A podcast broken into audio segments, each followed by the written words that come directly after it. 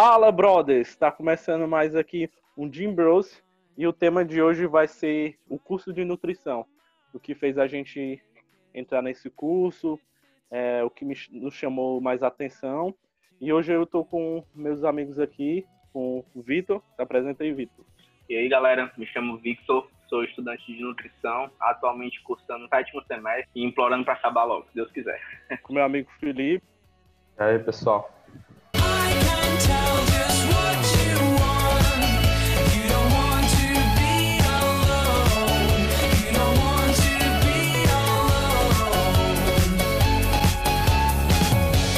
Eu queria começar perguntando para você, Victor, por que tu escolheu o curso de nutrição? Cara, é, eu escolhi o curso de nutrição porque veio, na verdade, de uma desilusão profissional, né?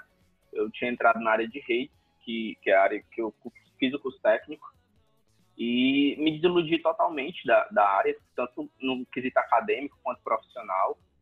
E aí eu resolvi sair e fazer uma coisa com que eu me, me identificasse sendo que eu sempre treinei jiu-jitsu e sempre gostei muito do, do jiu-jitsu e da musculação propriamente dito. Então, eu fui pesquisar áreas afins, né, áreas que me trouxessem para perto disso, porque a área da tecnologia tinha me afastado muito desse mundo que eu gosto. Então, eu fui fazendo as pesquisas, fui vendo grade curricular, fui, fui conversando com profissionais, e aí eu cheguei no curso de nutrição, e aí, dentre as opções que eu tinha, né, que eu vi que eu poderia chegar à educação física, nutrição ou fisioterapia. E dentre essas opções, a nutrição foi o que mais me interessou a um primeiro momento. E aí foi amor à primeira vista, cara. A partir do momento que eu entrei no curso, já me identifiquei e tô aí até hoje. E tu, Cláudio, por que tu escolheu cursar nutrição? Mano, tudo começou na, no, no ensino médio, quando eu tive a ideia de começar a treinar o Matheus. No podcast passado a gente falou, né, sobre essa história e tal, que teve uma rixazinha do Matheus e o Daniel, Aí eu resolvi treinar o Matheus e o Gessilano treinar o Daniel. Aí quis fazer educação física. Só que minha mãe falava muito para mim que a ah, educação física não dá dinheiro, aquele pensamento, né? Educação física não dá dinheiro, tá? Não tem futuro. É, não dá futuro. Aí ela me recomendou meio que a nutrição. Aí eu vi a nutrição, comecei a gostar. Eu vi que também dava para trabalhar na área de, de, do fisiculturismo, dessa questão e acabei começando a gostar, gostar da área. Aí eu consegui entrar, eu fiz o Enem e tal, consegui ganhar bolsa e tal, e entrei na, na faculdade e foi por isso. E antes de vocês entrarem no curso, né, o que é que vocês esperavam que fosse o curso de nutrição? Cara, sinceramente, eu esperava, eu esperava assim que era um curso que eu ia entrar e basicamente eu entrei no curso de, de nutrição além da, da vontade de de ter algo relacionado ao esporte também por desespero, né? Porque quando eu me formei, eu entrei na faculdade, na, na faculdade pública, na área de redes, e quando eu me desencantei, cara, eu cheguei simplesmente aos, aos meus 105 quilos. E aí eu fiquei desesperado, né? Então, o início do curso foi muito difícil para mim, porque, tipo, imagina aí um cara que é obeso, né, que estava no estado de obesidade, chegando para a família e falando que vai fazer nutrição era, era piada. A galera levava pagode mesmo, a galera ria da minha cara, tu é doido. Meus pais até hoje acham que eu vou ser auxiliar de cozinha, entendeu? Então, tipo assim, é, tem muitos tabus com relação a isso, né? A galera acha que, é, que sempre é o cara fortão, que sempre foi fortão a vida toda, que vai poder custar. Então, tipo, eu, o que eu esperava do curso era que a minha vida mudasse com isso, entendeu? Não, não esperava só uma, uma visão profissional da coisa, mas eu esperava desesperadamente também por uma mudança pessoal. E essa mudança ela aconteceu, mas foi, foi ralando muito, porque o Cláudia também sabe disso, né? O começo do curso não é um começo fácil. É um começo que a gente pega muita teoria que a gente nunca, nunca nem viu, nunca nem ouviu falar sobre. E é uma parada que tu acha que tu nunca vai conseguir acompanhar. Então, tipo, é, no começo do curso, como eu disse, eu esperava isso, mas quando eu entrei teve esse baque porque eu tive que, que, lidar com bioquímica, eu tive que lidar com biofísica, que eram matérias que no ensino médio eu não gostava nem a pau, velho. Então, tipo, foi, foi, foi barra. Foi muito pesado. E pra tu, Cláudio, quais eram as tuas expectativas do curso? Mano, eu acho que minha foi uma das maiores desilusões. Foi porque eu pensei o quê? Que a gente ia aprender a ficar monstro. Como comer para ficar monstro, para ficar forte pra virar fisiculturista, entendeu? Eu pensei que toda aula o cara ia falar, não, vocês têm que tomar whey, vocês vão comer aqui frango e batata doce e ficar monstro. Mas não, a realidade foi que quando eu cheguei lá era o quê?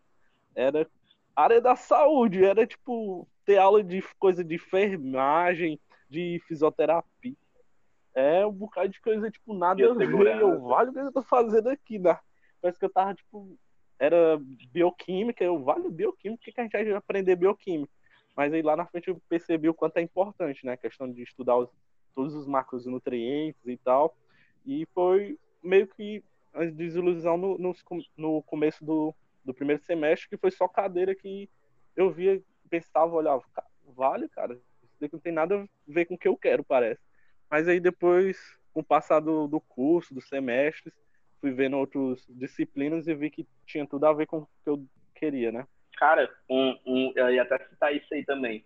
Tipo, a galera quando entra no curso de nutrição, principalmente a galera que já é muito ligada a esporte, esse tipo de, de coisa, quando entra eu tinha a mesma visão, tá ligado? Eu achei que vinha um cara assim, do nível do, do Horst, por exemplo, e vinha ensinar a gente a ficar monstrão, a, a comer batata doce o dia todinho e tal. E, cara, eu tive, eu tive uma bad muito grande quando eu cursei a disciplina de técnica e dietética, que é uma cadeira que a gente basicamente aprende a cozinhar, velho. E aí, tipo, caraca, meu irmão. É, eu tô ligado. A gente vai pra cozinha, é, né? Velho. E é e isso. Aí eu, eu, quando eu olhei, eu tava com um frango na mão e uma faca. E o meu irmão, o que que tá acontecendo aqui, velho? Mas é, é isso, né? É, um, é uma parada mano, que a gente vai aprendendo a gostar aos poucos. A gente entra com a perspectiva. Acho que todo mundo que entra na faculdade é isso, né? Entra com a perspectiva e vai mudando isso aos poucos. E já passando aqui no, no outro assunto, iniciando, é vocês falaram aí que entra na parte de nutrição, acho que vai ficar forte, né? E para vocês, qual é o mais importante? É o treino ou a dieta? Ou os venenos? Só do capiroto? Mas muito que move o mundo, viu, doido? Uma vez eu tava, eu tava assistindo a palestra e eu concordo muito com a visão desse palestrante. Ele me disse que o treino, sempre o treino, ele vai ditar a dieta. Então, querendo ou não, o treino ele exerce uma maior, uma maior importância sobre a, a, o encaminhamento da dieta. Mas isso não tira a, a validade da dieta. Porque, cara, se tu treina sem dieta, é um tiro no escuro, velho. É um tiro no escuro total, total. Pode ser que dê certo, mas também pode ser que não. E pode ser que tu leve anos para chegar no objetivo que com dieta tu chegaria muito mais rápido. Então, assim, eu não, sinceramente, eu não consigo distinguir treino de dieta hoje em dia.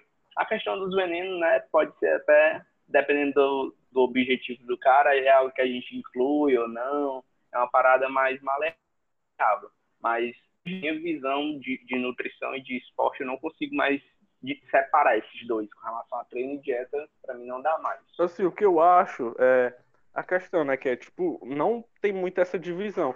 É, você tem que fazer o treino 100%, dieta 100% e tomar veneno 100%, né? É, tipo, é os pilares ali da musculação.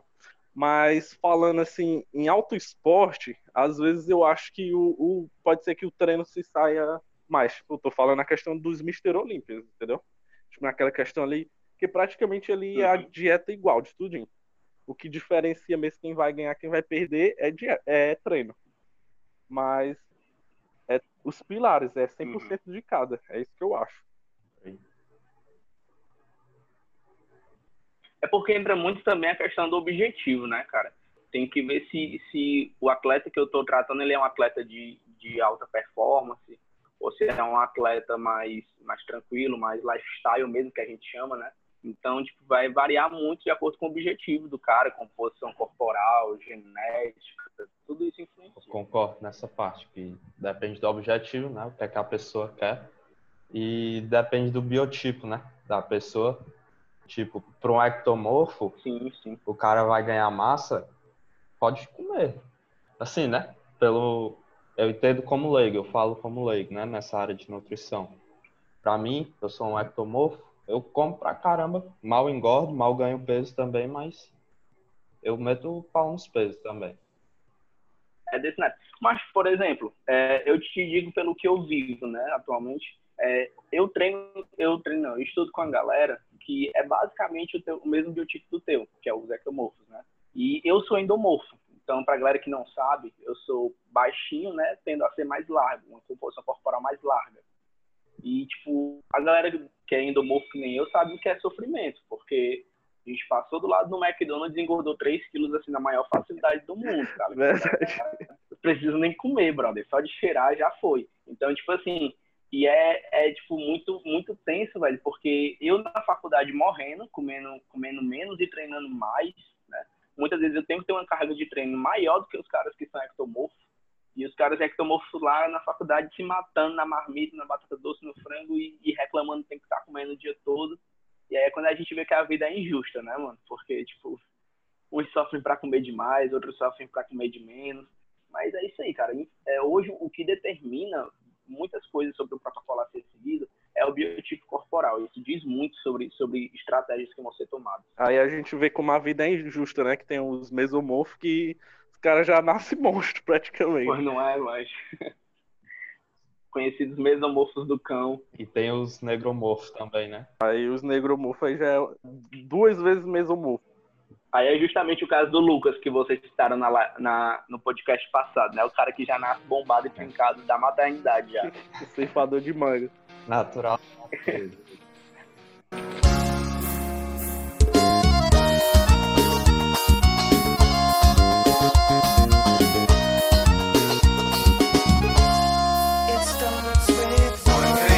Pretendem se especializar na área, fazer mestrado, doutorado, alguma coisa? Cara, sim. Para área de nutrição? Eu pretendo, eu pretendo fazer a especialização na área de nutrição esportiva, né? Que foi o que me levou para nutrição. E futuramente, num, num, segundo momento, fazer também uma especialização em nutrição estética, que é algo que tem me chamado muita atenção ultimamente. E com relação a mestrado e doutorado, no momento eu não tenho tanta visão para isso, porque já é algo mais voltado para a docência, né? É algo que no momento não me interessa. Eu tenho muita vontade de viver a, a prática clínica mesmo da, da nutrição. Mas no momento, assim, o que, na verdade, desde quando eu entrei no curso, o que me encanta mesmo, o que me chama a atenção é a parte da nutrição esportiva. É a parte que eu me aperfeiçoo mais, que eu dou mais ênfase na graduação e é a parte que eu pretendo me, me especializar futuramente. A minha questão também, eu penso muito na esportiva. Só que eu estava analisando esses dias que a esportiva é, vários esportes, né? E eu pretendo a área do fisiculturismo, essa questão. Aí eu tava vendo se compensava mesmo ou eu ter, tipo, fazer cursos com cara famosos mesmo, tipo, um Fernando Sardinha da vida, um Dudu Raluxo, esses grandes nomes mesmo do fisiculturismo que são são mestres em nutrição, se garantem, e eu tenho ainda meio essa dúvida, mas eu pretendo fazer a especialização na esportiva e, e também eu pretendo muito fazer um, depois um mestrado um doutorado, porque eu vejo que são os caras que constroem o conhecimento, tá ligado? É o cara que ele você fala coisa, ah, isso daqui tá errado, isso daqui tá errado. Aí o cara pergunta, ah, mas como é que sabe isso? Não, porque eu que eu que fiz a pesquisa, eu que fiz tudo. O cara tem, tem moral para falar, né? E tal. Tem até um pouco mais de moral. E é, e é uma parada muito assim, mas porque como tu falou, né? É até mesmo a questão da importância de uma, de uma especialização para o nutricionista. Porque, cara, quando a gente vê na faculdade, a gente passa muito rápido por muita coisa ao mesmo tempo, entendeu? Tem semestre que a gente vê esportiva, materna infantil e geriatria, tudo numa coisa só, um semestre só. E é uma, é uma parada muito corrida, muito, muito superficial, digamos assim, né? Como tu disse com especialização para abranger todos os tipos de esporte, aí é, é, complicado, né? É muito difícil. E tem muitos esportes que precisam de uma, de uma conduta nutricional própria, porque é o caso, por exemplo, do fisiculturismo, do triatlon também, que, que normalmente precisa de um acompanhamento nutricional mais específico. Então, assim, é uma parada que eu digo que quem quer fazer nutrição esportiva nunca deixa de se atualizar, tanto por questões de fisiologia mesmo, que, que vai sendo descobertas, quanto às adaptações do esporte propriamente dito. Mano, agora eu queria fazer uma pergunta pro Vitor, né? O que, que tu acha dos caras que se formam em nutrição e se acha doutor? Tipo, já bota no carimbo, doutor tal. Sendo que o cara não tem nem doutorado, mas só graduação e quer se achar doutor já. Macho, assim. é uma parada que eu já peguei tanta briga por causa disso. Mas assim, velho. Eu tava pesquisando justamente esses dias essa questão aí do, do título de doutor, né, para doutorado. E, cara, não é ilegal. O CFN, ele, ele concede né, o título, é, deixa ser utilizado o título pelo fato da responsabilidade pública que o nutricionista tem, né? Mas é, é aquele lance. Eu não acho uma parada correta, tá ligado? Porque cara, para carregar, bater nos peitos carregar o título de doutor é uma responsabilidade muito grande. E por mais que o, o CFN permita, aí, né, que é o Conselho Federal de Nutrição, eles não proíbem, mas eu já peguei muita briga com, com a galera botando doutor aí sem ter doutorado. Eu também. Mas é normal, velho, é normal. Eu não teria essa coragem. Admiro quem tem, mas é só o que a gente vê no mercado. Tu falou também sobre o, curso de nutrição. Eu acho quatro anos muito pouco, entendeu? Para para muito conhecimento que tem. Por isso que é tão importante a especialização e o cara nunca parar de, de estudar, de querer aprender mais, como tu falou. Que praticamente, mano, são quatro. Eu tô quase me formando e eu praticamente não vi nenhuma matéria assim, tipo, voltada para minha área que eu quero. Bem abrangente, você é. tem que estudar por fora, você tem que aprender por fora. Porque é um geral é, praticamente. Tipo assim, principalmente para quem quer área de esportiva na nutrição hoje em dia, né? Eu sei que na minha faculdade, a cadeira de, de nutrição esportiva é no último semestre. Mas eu sei que todas as, as, faculdades seguem mais ou menos essa risca aí, né? De ser no sexto, entre o sexto e o oitavo semestre. E, velho, é, é uma época muito tensa do curso, né? Porque a gente está fazendo TCC, tá, tá correndo para poder graduar. E, e aí, tipo, para quem quer nutrição esportiva, é, é um, um boom, assim, de conteúdo muito grande, numa época muito atordoada e muitas vezes passa correndo por cima de alguns conteúdos importantes. Então, cara, é totalmente necessário esse curso de, de atualização, de especialização. Acho que o que vier de conhecimento é, é válido. Tu já fez algum estágio, Vitor? Cara, é, eu faço atualmente, eu atendo na clínica da faculdade, né? Aí, no caso, eu acabo atendendo alguns atletas. E eu faço alguns atendimentos em consultório junto com um amigo meu que é nutricionista. Então, eu tenho algumas, algumas práticas clínicas, né, algumas vivências clínicas, mas a cadeira de nutrição esportiva, propriamente dita, eu não vi ainda, porque na minha faculdade é só no último semestre. Mas eu tenho essas práticas clínicas devido a, aos cursos também de, de atualização que eu fiz e, e esses acompanhamentos que eu faço né, na, na, clínica da faculdade e junto com um amigo meu que é pós-graduado. Eu ainda não fiz, né, nenhum estágio, estou só adiando, tentando adiar o máximo aí para começar os estágios mas tava lembrando até do, da cadeira de One, né? Que era a disciplina de One. Que eu tava lembrando de uma história agora que eu tava. Que eu fui, né, para pro laboratório lá, pra cozinha, e esqueci de tirar a barba. Vocês estão vendo né, como é que tá aqui? Pronto, pra quê? Eu levei o cara na frente de todo mundo, o professor dizendo que era pra eu tirar, que só entrava entrava sem. Aí só sei que eu arranjei uma máscara lá, me deram uma máscara, deu tudo certo. Mas a minha, a minha convivência com a One nunca foi muito legal, não, sabe? A gente nunca foi muito amigo, não. É, pra galera que, que tá acompanhando o podcast não sabe, né? A One é a, a área de alimentação e nutrição, que é basicamente o gerenciamento de cozinha, né? A gente fica ali supervisionando e verificando como é que acontece a, a prática ali na cozinha. E, cara, foi uma área que eu nunca cheguei na cozinha antes do curso de nutrição. Eu nunca tinha entrado assim na cozinha para fazer nada. Então, tipo, era uma parada que se eu pudesse ter pulado do curso, eu pulava, não vou mentir. Mas a gente, a gente tem que ter essa vivência, né? Aquele lance que eu te disse. Eu entrei visando já a nutrição esportiva, mas eu não posso pular o resto do curso. O resto a gente tem que fazer do mesmo jeito, porque você não sai com o título de nutricionista esportivo, você sai com o título de nutricionista generalista, né? Então, tipo, é, foi muito tenso, tá ligado? Eu tentei bater de frente muito, também tinha muitas essas paradas. Eu já cheguei a fazer a barba na fila para entrar na, na cozinha lá para ter aula prática. E, tipo, era muito tenso. É, uma, é, é importante, é importante. É, é algo de, de muita relevância, porque é parâmetro de segurança, né? Mas, cara, é, é, são coisas assim que eu acho que eu não conseguiria me atentar, porque é, é muito esses detalhezinhos, sabe? Muitas coisinhas assim minuciosas e é uma área que eu não me identifico muito, não. Sim, tu, tu, já teve alguma aula, a questão, tipo, quase de etiqueta, de botar o garfo na ordem? Macho, já tive, já tive. Mas, tipo, eu tive aula de organização de utensílios, de separação de, de por exemplo, a gente tem que separar as tábuas de corte, né? tábua de corte de, de carne, de, de legume, tudo isso separar por cor. Tive que fazer um trabalho que foi um planejamento de uma cozinha, então tive que fazer tudo isso. Então, tipo, tu imaginei pro cara que nunca entrou numa cozinha ter que separar ah, os utensílios por cores, por classificação, por como vai ser usado. Tipo, velho, muitas noites acordadas, viu? A disciplina de um a gente às vezes é só tipo supervisor, né? Aquela questão de olhar se alguém tá com unha grande, tá com cabelo, barba feita. A gente é praticamente um supervisor de cozinha, né?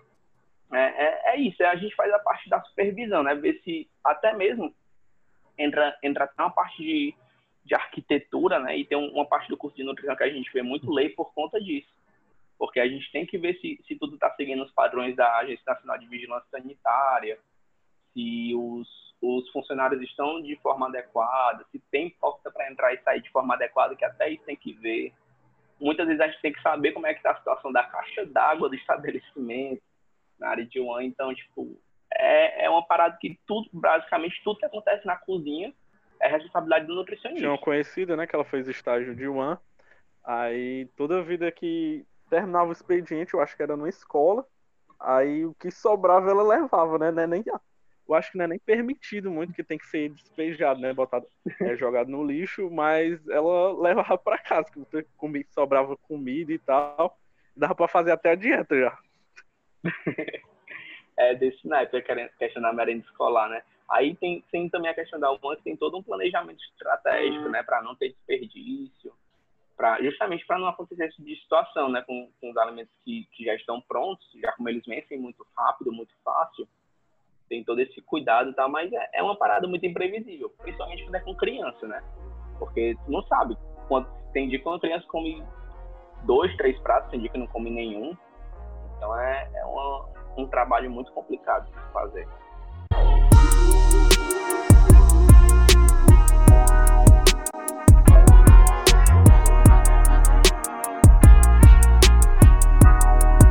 É complicado a área que eu quero, né? Que é de, de ser, um, ser treinador mesmo, de, de cara que compete. E uhum. eu vejo que, tipo, se eu for nutricionista e tratar ele como nutricionista, eu não vou poder, tipo, fazer os extremos que ele faz, zerar carbo, tirar água dele. E eu acho que eu posso ser até processado, entendeu? Aí Com eu tava certeza. pensando o quanto é incrível, o quanto é complicado isso. Porque a gente não pode fazer isso, e quem é que vai fazer então isso? O cara vai aprender Exatamente. sozinho, vai ter que estudar sozinho. Eu acho isso muito errado, entendeu? O quanto a gente, o que a gente pode ser processado por isso, pelo CRN, eu acho muito complicado. Aí a questão de utilização de anabolizante. O cara vai no endócrino, no endócrino, e o cara, o cara não pode passar por questão de para estética apenas. Tem que ter toda uma questão, só se for não for para para tratar alguma doença, né? Eu acho isso muito errado também essa questão. Aí a questão de educação física, o cara faz educação física, vira personal, o cara passa os treinos mas aí não, passa, não pode passar droga, não pode passar dieta, é complicado, eu acho, mano. Você, aí eu tava vendo. Né? abordagem, né? Isso. Aí eu tava vendo, eu tava, porque eu queria fazer educação física pra pelo menos ter mais um, um vamos dizer, um, uma questão de, de me apoiar mais. Ah, pelo menos faço educação física, posso passar treino agora. O da dieta, eu posso passar um pouquinho a dieta, né? Mas eu acho isso muito complicado. Eu, vi, eu vivo muito isso, tá ligado? Porque, tipo, como eu sou lutador, é, tem semanas, tipo, já aconteceu de eu precisar perder 3, 4 quilos em uma noite. Então, tipo, corta água total, corta carboidrato, tome, tome é, termogênico, tome é, diurético. E, tipo, é uma parada que se eu for fazer com o paciente, é algo ilegal, entendeu? É algo, tipo, como tu falou, a gente pode até mesmo ter o, o, o CRN caçado, né? Dependendo da situação. Mas, tipo, é uma parada que muitas vezes é necessário. É algo que, que às vezes é preciso fazer. Eu mesmo já cansei de fazer comigo. E eu entrei já nesse dilema. De me perguntar, poxa, quando for meu paciente que precisar cortar 3, 4 quilos um dia antes da luta, e aí? O que é que eu faço? Eu vou ajoelhar e rezar junto com o paciente, porque. Tem que fazer, Você querendo te processar só. Alguém não te processar, né? É, faz um contrato, faz o cara é, assinar que não vai te processar. Acho que o plano é só no carimbo, né? O que tá, não tá escrito, ninguém vai saber. Vai só no boca a boca mesmo. É, é o jeito, viu? Porque, tipo, é, é, muito complicado, cara. É você lidar com, com essa questão do, do, atleta em si é muito complicado, porque, até mesmo porque é uma vida muito regrada, né? O cara vive muito na regra e precisa de resultado rápido. E muitas vezes, cara, tipo, para um paciente que, que não, assim, falo com relação a atletas profissionais, tá? É, um paciente, eu pego um paciente que ele faz atividade física, mas não é profissional, um dia de deslize dele, um dia que ele, que ele erra ali, que ele sai da dieta, não vai ser prejudicial, ele segue a vida dele normal. Mas para um atleta profissional, um dia que ele sai da dieta dele, véio, pode custar muito caro.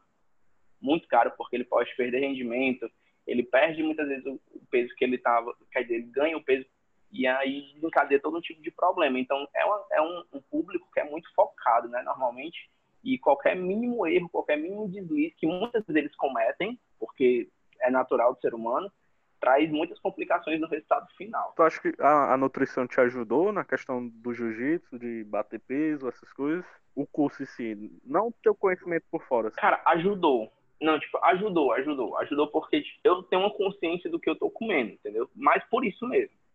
Porque, tipo, eu tenho consciência do que eu tô comendo, eu tenho consciência do quanto eu tô ingerindo, coisa que antes eu não tinha. Eu, tipo, cortava carbo e, e achava que tava tudo certo, que eu tava me garantindo, que eu era o bichão. E hoje em dia a gente sabe que não é bem assim, né? Não é só cortar carbo que resolve tudo, não. Mas, tipo, então ajudou nesse quesito de ter consciência. Eu sei, por exemplo, eu tô aqui na. faltam três semanas para luta, então eu, sei o quanto que eu devo me programar para perder por semana, para poder ter essa, chegar na luta bem, né? Não chegar também morrendo já. Então, tipo, me ajuda nesses quesitos. Mas muitas das coisas que eu peguei, teoria assim mesmo de, de conceito, de, de de adaptação fisiológica, de, de melhores é, terapias nutricionais, né, voltado para o esporte, foi por fora, velho. Foi curso por fora, foi estudando no YouTube, foi seguindo nutricionista esportivo já, porque a faculdade ela não te dá esse suporte, não. Muitas vezes é um conhecimento que você tem que construir por e fora. É complicado, é tipo, porque na faculdade, às vezes, o conhecimento é muito aqui enraizado, muito, não pode passar o carboidrato é menos de 60%, não pode, a gordura tal de porcentagem não pode, não pode passar de 2 kg de proteína que os professores, ah, já vai dar pedra no rim, e acho, depende muito dos professores, né? Eu tenho professor, alguns professores são maravilhosos, manjam muito de, na área esportiva, e não tem tanto isso questão ah, de comer proteína mais, vai dar pedra nos rins. Mas eu acho que a maioria dos professores ainda tem esse conhecimento muito enraizado. Eu acho isso muito um problema na questão do, do curso mesmo. Cara, é porque, assim, querendo ou não, a nutrição esportiva, você, você pode até parar para analisar muito bem isso. A nutrição esportiva, ela desafia e contradiz todo o resto da nutrição, tá ligado? Porque, porque a nutrição esportiva faz o que tem que ser feito para o rendimento do atleta e é isso que importa. Óbvio que, que é um, algumas condutas a gente não usa por muito tempo, né? Por realmente comprometer a saúde do paciente mas ela faz o que tem que ser feito. E aí, nos outros conceitos das outras áreas da nutrição, muitas vezes é coisa absurda. Tipo, é, eu estava até brincando com alguns amigos meus, porque semestre eu fiz a cadeira de dietoterapia, né? E aí, na cadeira para nutrir, que no caso é a parte da nutrição que trata doenças.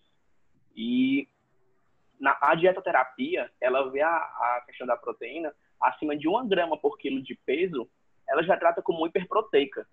Enquanto que, que na nutrição esportiva, a galera usa pelo menos aí 1,7 a 2 gramas assim, por baixo, né, por quilo de peso, e é considerado normal, né?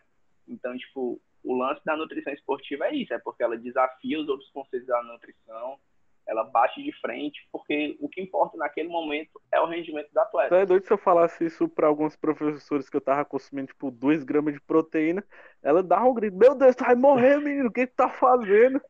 Aí eu, meu Deus, não, professor, calma, também não é assim, não. Macho, teve dieta minha, eu já prescrevi, acho que foi 2,3 gramas de proteína, mas foi para mim mesmo. 2,3 gramas de proteína, porque, tipo, como eu estou num processo de perda de peso, é, se eu só cortar carboidrato, velho, não vai dar em nada. Vai só aumentar minha compulsão, vai aumentar, no caso, vai aumentar meu nível de estresse, muitas vezes pode até ter algumas complicações do metabolismo. Então, a proteína ela ajuda justamente nessa questão do controle da saciedade, né? Ela ajuda a manter esses níveis de, de saciedade, ajuda a, a gente a não, não surtar tanto, porque é, o corpo ele utiliza prioritariamente o carboidrato para a produção de energia. Mas quando o carboidrato não está por ali, né, ele vai usar as reservas, que é o, glicogênio, e também vai utilizar a proteína como forma de, de obtenção de energia. Então, tipo, se tu corta carboidrato e não dá um suporte proteico maior para o teu atleta, muito provavelmente ele vai perder rendimento por conta disso, porque o corpo não tem de onde tirar. Porque muitas vezes são caras que têm um percentual de gordura muito baixo já, né? Tem uma reserva energética já muito baixa. Então, é complicado. Um dos problemas também que eu vejo na faculdade é que professores esquecem que tem gente que utiliza recursos ergogênicos. E isso muda todo o, o, o corpo. É uma questão hormonal, um ambiente hormonal totalmente diferente. E tem é, necessidades diferentes. É um cara natural que não utiliza anabolizante, não utiliza nenhum tipo de droga, necessita de nutrientes diferentes e, e do, do cara que utiliza, entendeu? É, eu vejo alguns estudos que apontam que até 3, até 3 gramas de, de proteína é melhor para quem, quem utiliza, né? Recursos ergogênicos, porque 3 ali é o melhor, porque como a testosterona é anticatabólica, então ele não, não perde tanta músculo, né? Não perde tanto a massa, tem tanta quebra de proteínas. Então, é menos catabolismo e ao mesmo tempo bem o anabolismo é lá em cima. Então eu vejo que 2,5 a 3 ali é o, o mais recomendado, né, para pessoas que utilizam recursos ergogênicos, mas na faculdade o pessoal esquece que existe isso, é existe que existe esse tipo de Com pessoa certeza. e a gente não estuda isso. Acha que é um mundo de maravilhas, ninguém usa isso, é tudo natural e pronto. Todo mundo natural. Mas é, é uma parada muito doida. Até mesmo porque a gente tem que ver que esse tipo de, de, de paciente, né, que é o tipo de, de atleta que faz uso de anabolizante, eles podem ter também um perfil lipídico muito alterado, entendeu? Então, tipo, querendo não, como tu disse, é, uma, é um funcionamento do organismo diferente, velho, diferente. É um cara que muitas vezes demanda mais proteína, demanda mais calorias do que o normal. Algumas vezes tem que ter um cuidado maior com, com a questão de quantidade de lipídio, porque é, questão dos hormônios, eles tendem muito a desregular essa quantidade de lipídica, dependendo do, do tipo de, de anabolizante que for utilizado. Então, cara, é, é como eu te disse, eu acho que vai muito da, da necessidade individual. A gente não tem como. A nutrição ela tem muitos esses parâmetros, né, para cada público, digamos assim. É, é dividido praticamente em, em materno infantil, nutrição para adulto, para geriatria, para as pessoas que têm algum tipo de patologia, mas eu acho que quando se fala de atleta, a gente não consegue fazer esse parâmetro, porque vai de necessidade individual, vai do tipo de esporte, vai se o cara suplementa ou não, se o cara utiliza anabolizante ou não, e tudo isso implica, velho, tudo isso implica. Então, eu particularmente não vejo que tenha como a gente fazer um parâmetro geral. Entendeu? E Vitor, o que tu acha dessas blogueirinhas aí no Instagram e dessas modinhas agora só, tipo, tudo é low carb, que o, o segredo para emagrecer é zerar o carbo, é low carb, e, o que que tu acha? Macho, é, eu vivo arranjando briga com essa galera aí no Instagram. Vivo arranjando briga. Inclusive, eu tinha até, fui até bloqueado um dia desses. Eu não vou citar nomes, né? Mas tem um cara que ele tem 13 anos de idade e ele tem um perfil falando sobre alimentação. E, tipo, o cara dá altas dicas de low carb, de não sei o que, de receita low carb e integral tal. E eu fico me perguntando assim, né, velho? Onde é que a gente foi parar? Porque um cara que tem 13 anos de idade, não tem uma formação escolar muito avançada, e já tá falando de, de dieta, de low carb, sem conhecer os princípios básicos de, de bioquímica, é uma parada muito séria, tá ligado? É, eu digo desde já que, como eu já falei até antes, cortar carboidrato não é solução para emagrecimento, nunca foi nem nunca vai ser. A galera tem um problema muito grande de demonizar carboidrato e não é bem assim que a parada funciona. Até mesmo porque o que define o não emagrecimento, cara, é déficit calórico. Se tu tá em déficit calórico, tu vai emagrecer. Se tu tá em superávit, né, que é um valor a, maior, a mais do que, do que tu precisa, tu vai ganhar massa ou engordar, dependendo de como tiver a tua dieta. Aí, assim, cara, essa questão da parte de dieta low carb, dieta do Mediterrâneo, é, essas dietas ricas em proteínas, né? Eu acho que, que são, são estratégias, assim, que por muito tempo foram utilizadas, mas que têm zero de validade. é, é loucura a gente querer classificar os indivíduos, classificar indivíduos é, numa, mesma, numa mesma proporção sem, sem fazer um estudo básico sobre isso, sabe? Por exemplo, é, se tu der a mesma quantidade de, de calorias e de, de macronutrientes para o Felipe e para mim, muito, possi muito possivelmente o Felipe ele vai ter um resultado até tranquilo, dependendo do que for passado, e eu vou engordar pra caramba, entendeu? Então, tipo, se eu passo um low carb, por exemplo, o Felipe provavelmente, que é, que é um cara que é, que é ectomorfo, provavelmente o Felipe vai passar mal pra caramba com isso. Eu que sou endomorfo já não vou passar mal, já vou ficar tranquilo.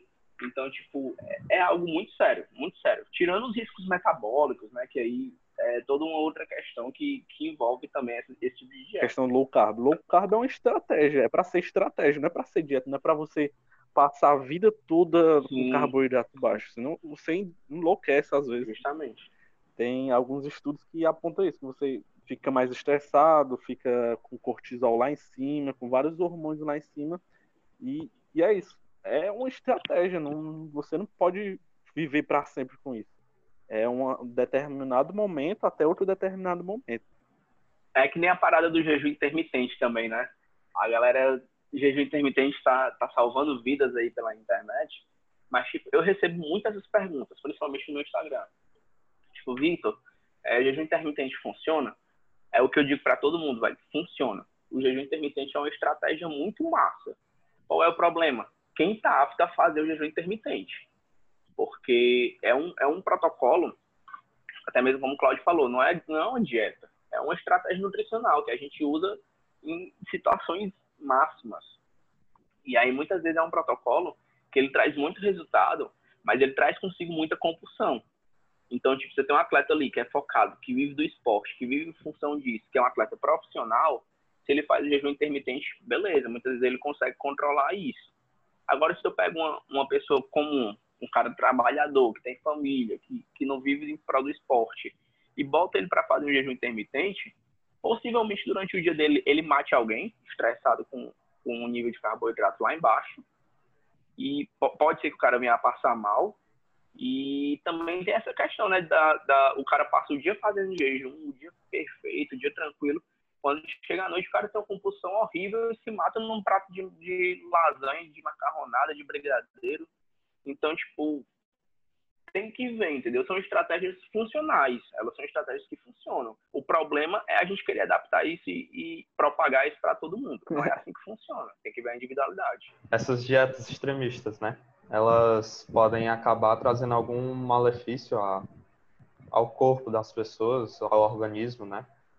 Que é que vocês acham? Cara, eu diria que com certeza.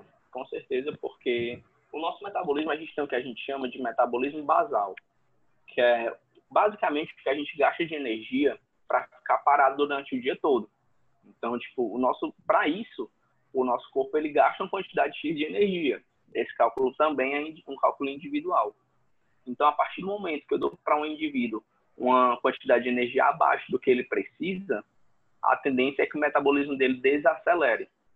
Então, tipo, porque o corpo ele não vai ter energia pra, nem para funcionar o básico do básico do básico. Então, possivelmente eu vai desenvolver uma síndrome metabólica nesse paciente. Então, como eu te disse, é muito, é muito variável essa questão porque a gente tem que analisar. Você deixa um paciente numa low carb por 10, 15 dias ou no jejum intermitente por 10, 15 dias, é uma história. Se um, um cara pega na internet um parâmetro de, de dieta low carb ou de jejum intermitente e faz isso por dois, três meses, já é uma parada totalmente diferente, entendeu? Então, tipo, se ele consome essa quantidade de, de calorias ou, ou de macronutrientes abaixo do que ele precisa, as chances dele desenvolver uma síndrome metabólica são muito grandes. Isso a gente até conhece como, tipo, efeito rebote, né? Tem muita gente que faz essas dietas extremas, low carb, aí perde o quê? 20 quilos, aí perde 20 e depois de um mês recupera 40, entendeu? É uns extremos, assim, incrível. Exatamente por isso que eu digo, cara, que eu particularmente, eu já atendi vários atletas, né, no, no decorrer da, das minhas experiências na faculdade, na clínica, e até hoje, até hoje, o presente momento, eu nunca atendi um paciente que eu classificasse como esse paciente que está apto para fazer um jejum intermitente, por exemplo. Porque é situação extrema, entendeu? É, são são para pacientes assim em pouquíssimos casos. Eu nunca fiz jejum intermitente. E eu sou, sou o tipo de, de cara que eu preciso perder 2, 3, 4 quilos em uma semana, em uma noite, dependendo da situação. E eu nunca tive a ousadia de tentar fazer o jejum intermitente. Porque eu sei que durante o dia é tranquilo, mas quando chegar à noite, com certeza eu vou estar agarrado numa panela de doce. Então, tipo, é muito, é muito complicada a situação. Eu, eu tiro pela galera que, que muitas vezes treina, né? E aí eu acho que vocês já viram muito essa história, tipo, o cara treina a semana todinha, aí chega o final de semana, o cara se acaba em bebida, se acaba em comida, porque não, ó, treinei a semana todinha, fiz tudo certo, agora eu vou me recompensar. Aí, ao final de semana, na Coca-Cola, na bebida, na tudo que acaba com o que ele fez durante a semana. Aí fica estagnado, né? Que o cara que ele perdeu na semana todinha, ele vai ele ganhar no, no fim de semana. semana. Exatamente isso. E, Vitor, o que, que tu acha? Que eu acho que tá muito modinha também agora, é a questão de ve ser vegano, que eu entendo a ideologia e tal, pessoas não querem ferir animais e tal, mas algumas pessoas utilizam também numa forma de emagrecer. Veganismo, vegetari ser vegetariano, o que, que tu acha, Dan? Cara, eu, eu diria, eu, assim, né, por, diria que é uma das estratégias nutricionais mais complicadas de se lidar, porque é um público que em 90% dos casos a gente tem que, que suplementar, não tem para onde correr, e a gente precisa ter um acompanhamento muito preciso. Eu estava conversando com alguns amigos é, sobre essa questão, e eu estava dizendo, tipo, não é todo mundo que consegue ser vegano hoje em dia. Eu te digo por quê. A gente tem uma sociedade que a gente normalmente, na, verificando o perfil da alimentação humana, a gente tem muita deficiência de. Na verdade, não é que a gente tem deficiência, é que a maior parte de cálcio da alimentação é proveniente do leite. Né? Vem de leite, de queijo, de manteiga e de derivados. Aí me diz aí, se eu tiro queijo, leite e manteiga da, da alimentação da população atualmente. Essa galera vai obter cálcio através da onde? Porque muitas vezes é um, é um público, tipo, não, não aquela galera que leva a sério realmente, que faz acompanhamento, mas tem um pessoal, velho, que simplesmente corta carne, corta tudo que vem de animal e pronto, e acha que tá tudo certo, entendeu? E não é por aí que funciona. Não é por aí que funciona, porque tem, como eu te disse, é, muitas vezes a gente não tem uma, uma população preparada para isso. Muitas vezes é um cara que não tem condições de comprar o leite de, so, é, o leite de, de soja, de amêndoas. Então, tipo, é muito complicado, velho. É muito complicado, é, porque precisa desse acompanhamento. Esse acompanhamento mais preciso, mais específico. Eu penso assim. E o problema também é essa maioria dessas pessoas é, sofrem de anemia, pegam anemia porque, tipo, vitamina B12 só tem Sim. carnes. Ou você suplementa ou você come, come carne.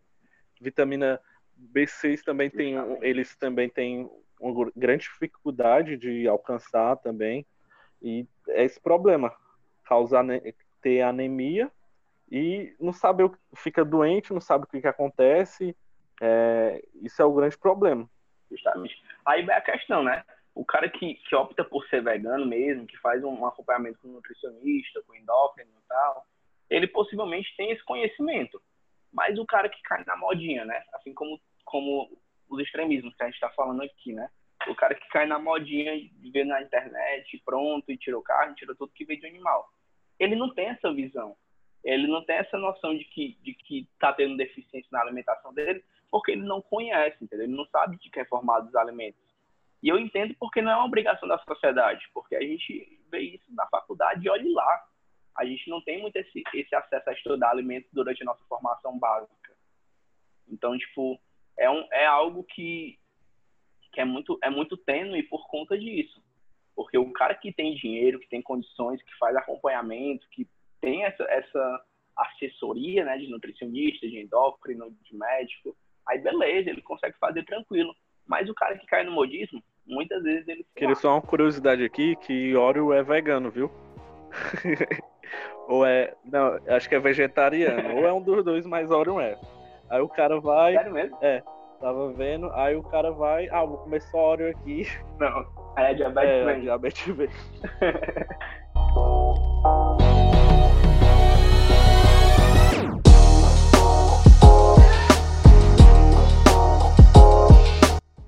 essa área da nutrição, né, tem muita coisa que acaba virando um mito e verdade. As pessoas confundem muito, né?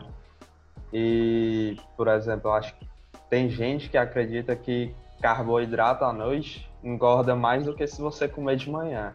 Vocês entrarem nessa pauta aí, o que vocês acham?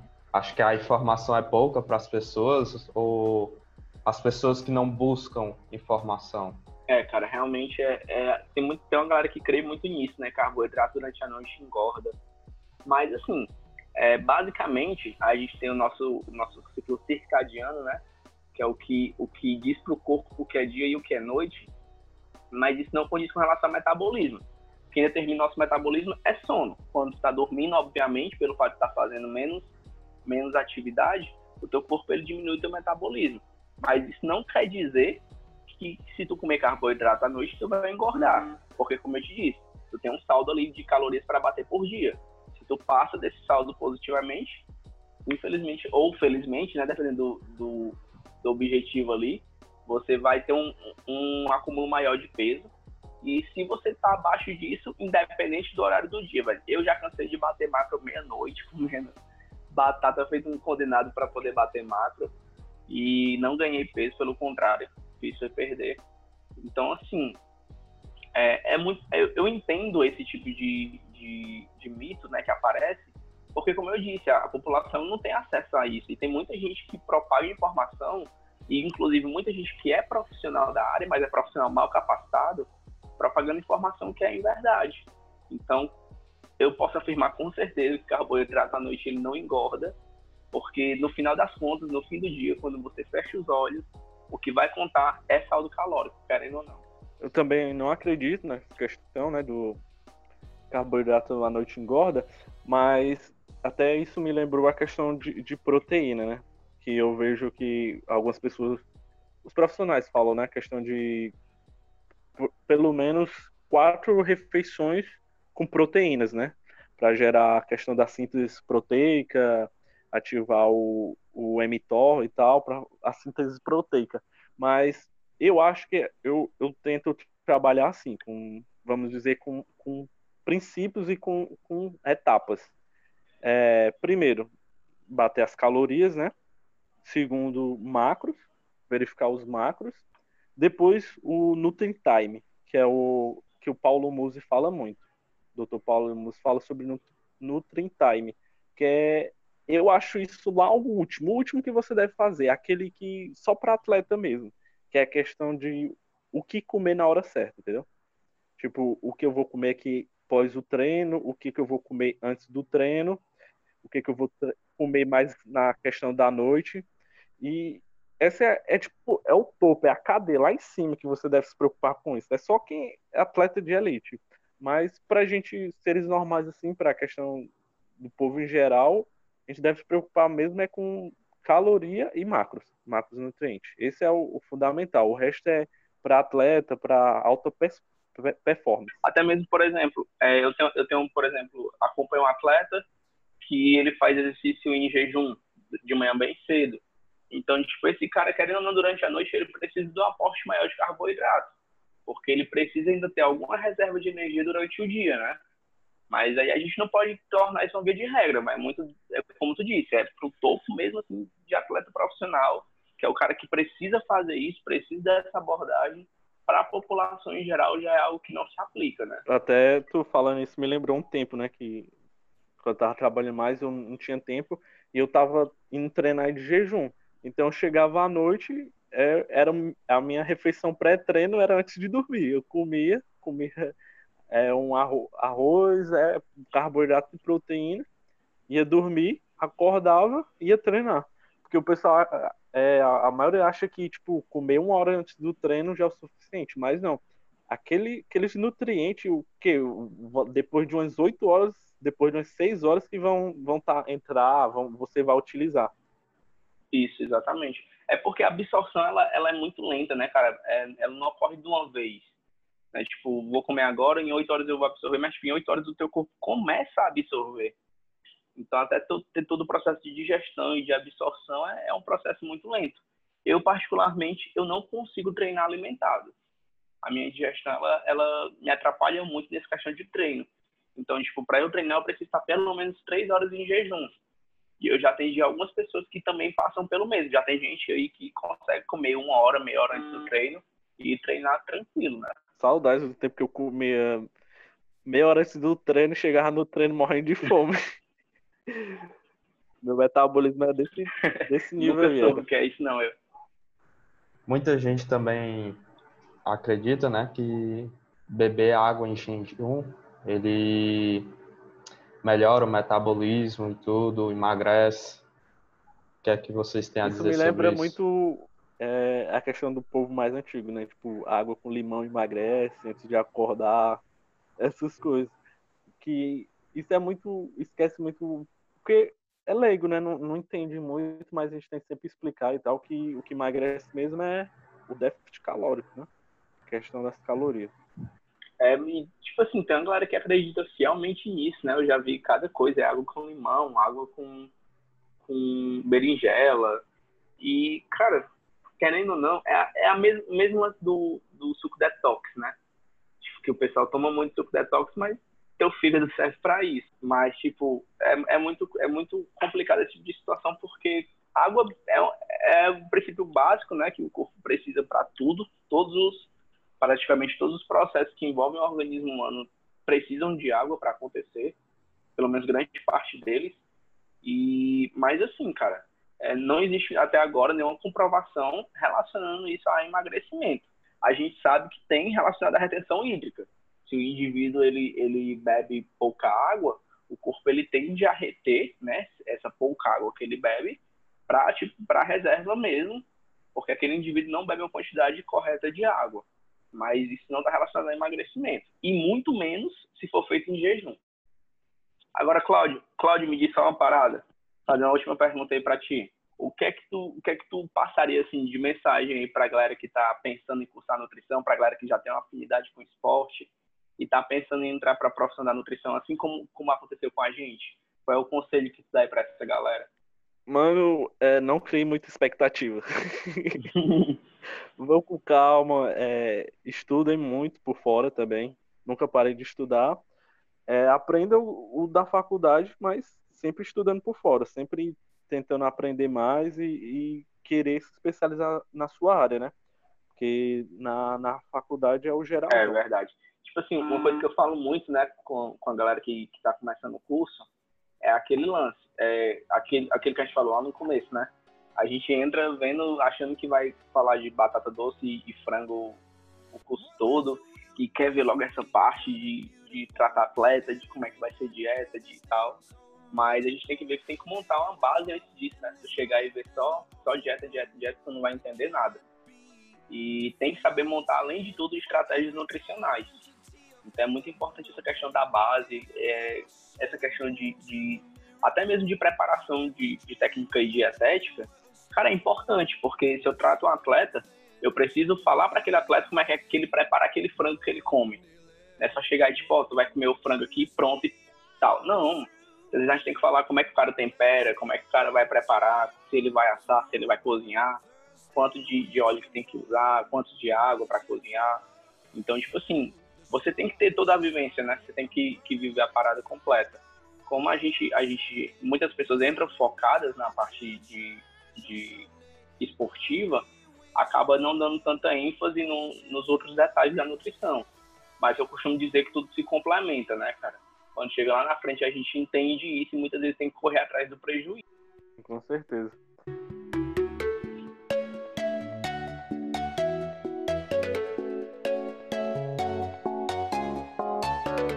Vitor, fala aí sobre tuas redes sociais, é, faz tua propaganda aí. Se divulgue. Tá. Pronto, galera. É, eu, é, no caso, eu recentemente transformei o meu Instagram no Instagram, digamos assim, profissional, né? Então eu tô sempre trazendo esses, esses assuntos que a gente abordou aqui, principalmente sobre dúvida da galera sobre nutrição, sobre alimentação, e é um espaço bem aberto, assim, pra gente construir conhecimento. Então, quem quiser, quem tiver interesse, é só seguir lá, Victor Nogueira Nutri. E quiser mandar alguma dúvida sobre, sobre o curso também, qualquer tipo de, de, de algo sobre hum. postagem, a gente vai estar tá, vai tá tratando sobre isso lá. Fala aí, Felipe, suas redes sociais. Instagram lá, Felipe com I, F, I, L, I, P, E, ponto Gomes, 00. Também eu queria pedir para a galera que tá escutando, seguir também o Instagram, né? O Jim Bros. Segue a gente no Instagram, também segue meu Instagram, tá lá na, na bio do Jim Bros. CL Alves 7. Segue lá e também, se alguém quiser comentar o podcast, mandar pergunta, que no próximo episódio a gente responde as perguntas, manda um e-mail aí, que é o jimbroscast.gmail.com ou segue também a gente na rede social e manda no direct a pergunta, também nos comentários do YouTube. E é isso aí. Valeu, Valeu galera. galera. Falou.